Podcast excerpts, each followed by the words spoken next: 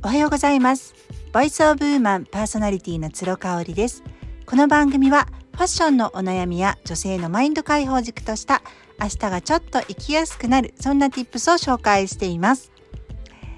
はいえーと今日は私これからですね久しぶりに久しぶり？久しぶりかな？1ヶ月ぶりぐらいに新幹線に乗ってですねえ、ー、と箱根まで行きます。今回はね家族とではなくて私一人で箱根まで行きまして箱根の温泉宿であの姉親子姉と,、えーと、姉の長女ですね、えー、今22歳になるのかな？今年22歳になる姪っ子と私の両親と4人と合流してあの一泊してきます。すごく楽しみにしているんですよね。なんかねもともとはあの姉と京都に行こうかなんていう話をしていまして私自身もコロナになってから京都にね全然行ってないんですよねコロナ禍以前はねかなり頻繁に行ってたんですよ神戸から京都ってまあ私新幹線で行くことが多いんですけど新幹線でも30分ぐらいなんですよね。であのー、結構ね終電というか、えー、と最終最終新幹線も遅くまであるので10時近くまであったのかな。なのでねあのー、よく行ってましたね。ご飯を食べに行ってました。京都ってねやっぱりあの予約の取れない名店というか予約の予約困難店っていうんですかがねたくさんあるんですよね。ただねあの相性は私との相性はねいいとはあんまり言えなくってですね行く時はねすごい元気でチャージされていくんですけれどもでもちろんご飯も美味しいしね会う人も楽しかったりとかしてたんですけどね帰りがね本当に疲れちゃうんですよね。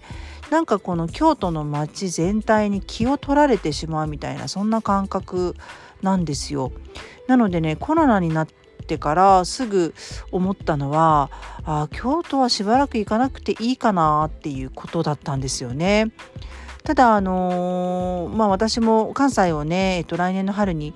離れますしで姉も京都でちょっと会いたい人というかあのエクジビションに行きたいって言ってたのであの行こうかなんて話をしてたんですけれどもねちょっと日程がそこまで合わずに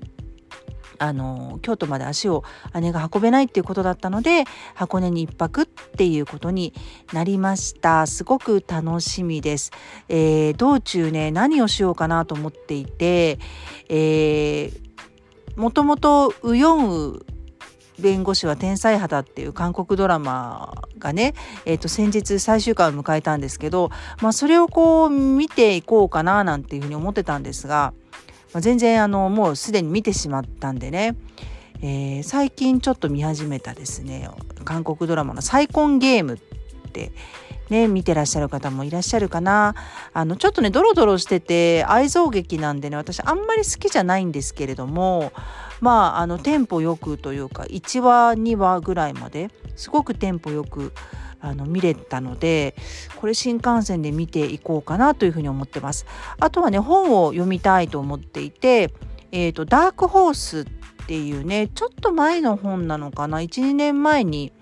結構話題になった本ですね。あのダークホースってね日本語で競馬の大穴って言うんですよねそのいわゆるサラブレッドみたいな絶対勝つ馬ではなくって意外ななんかこう大穴を当てる馬みたいな言いますよねそれをねダークホースって言うんですけどそれをねこうあのまあえー、いろんな経歴を得てですね困難を得てあの正統派じゃない成功者のことをダークホースっていうみたいなんですけれども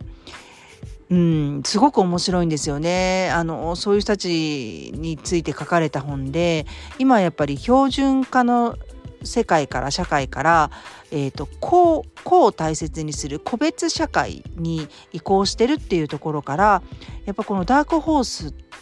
のね存在がまたとっても大事になってきてるっていうことなんですよね。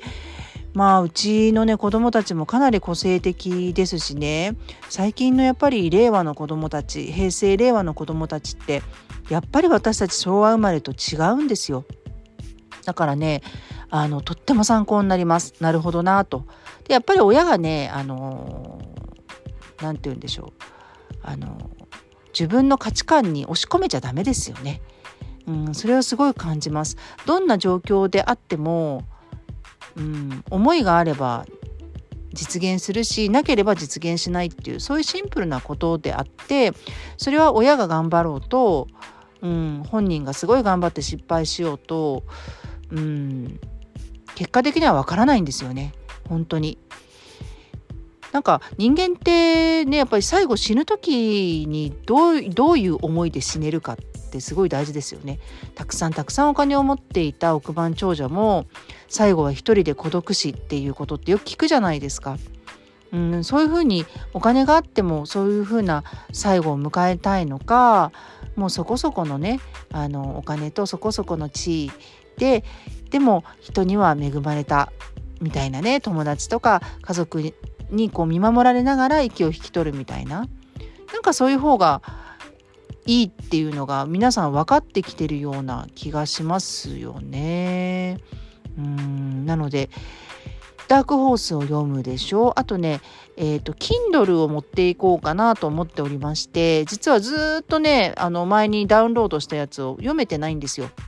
あの猫脳っていうね猫の脳をこうリサーチした本みたいなものがありまして私はあのー、本当に愛病家ですのでね犬も大好きなんですよ。犬はもともと飼っていたので大好きなんですけどね、えー、2年前から猫を飼い始めて猫ちゃんが大好きになって猫って本当に面白いんですよね。とにかく表情が顔に全く出ないんですよ。感情が全く出ないからそれがねすごく可愛いなって逆になんかハマっちゃってるんですけどねただあの尻尾をこうしてる時は不安がってるとかこういう時は怖がってるとかこういう時は安心してるとかねいろいろなんかあるみたいなんでそういうのがね書かれてるのかなと思ってすごい楽しみに読みたいと思っています。はい、えー、ちょっと前置きが長くなってしまったんですがそう今回ね、あのー、ちょっと家をね主人と交代して1泊空けるっていうのも私自身がねあの限界を迎えていたからなんですよね。もう夏休みで子供たちと一日中一緒でまあうちの子供たちねそんなにやんちゃをするというかあのー、うーんいたずらをすごいするっていうタイプじゃないんですけれどもやっぱりうるさいんですよね。うるさかったりなんかもうガチャガチャしてたりするのでもう私のストレスがそうねお盆前ぐらいまでは大丈夫だったんですけどなんかお盆過ぎ過ぎたあたりからもうもういいわって私もなってしまってですね。あのー、めちゃめちゃ怒るようになっちゃったんですよね。もう一日中怒ってるし一日中なんかあれしろこれしろって指示しててもうこういう自分がほとほと嫌になってます。でアンガーマネージメントっていう言葉があるんですけど私ねアンガーをねマネージメントしたくないという思っちゃってねもうねこれはねあの怒ってしまう対象者から距離を置くなのでこの場所から逃げてしまうっていうのが一番だなっていうふうに思いましてもう姉から誘われた時にもう絶対行くって言って、まあ、主人に無理を言ってあの戻ってきてもらってねバトンタッチしていくわけなんですけれどもそう怒りってねあのマネージメントして、うん、するするのが合ってる人とそうじゃない人っているんですよ。で私はねおそらくねあのマネージメントして頭で分かってても心の中がこうなんかまだ怒りが残ってグツグツグツグツ煮えたぎってるようなタイプなんですよね。まあ、深呼吸したらいいとか言っても深呼吸なんか一日何回もしてんですよ。もうねあのぐっとね我慢してまず何か言いたくなる前に呼吸を2回とか3回とかして言ってるんですけどやっぱりそれでも追いつかないぐらいなんですよね。なのであのもう距離を取るその怒ってしまういつもの場所から逃げるっていうのねこれをねやりたいなっていうふうに思ってるんですよ。逃げるっていう行為ってねあの昔はやっぱ良しとされなかったじゃないですか。もう逃げずに立ち向かえみたいなそういうあの教えがありましたよね。でも今ってもう逃げていいと思うしあの逃げることで見える景色が変わるんですよ。そうだからあのー、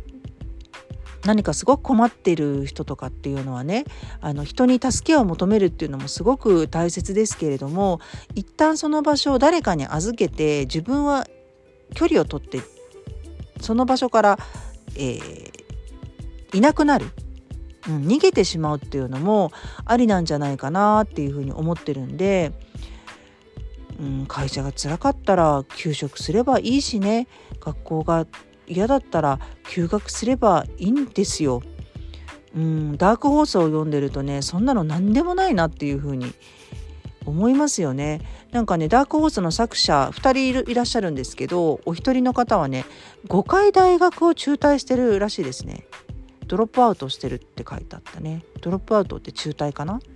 うん。そうそう。だからねあの人生ってやりやり直せるっていうじゃないですか。何度でもやり直せるって言うんですけどなんかそういう言い方をしちゃうとまたゼロからゼロに戻っちゃうんだっていう感じがすると思うんですけど停滞っていうかそのステイっていうんですかねその場所にあのとどま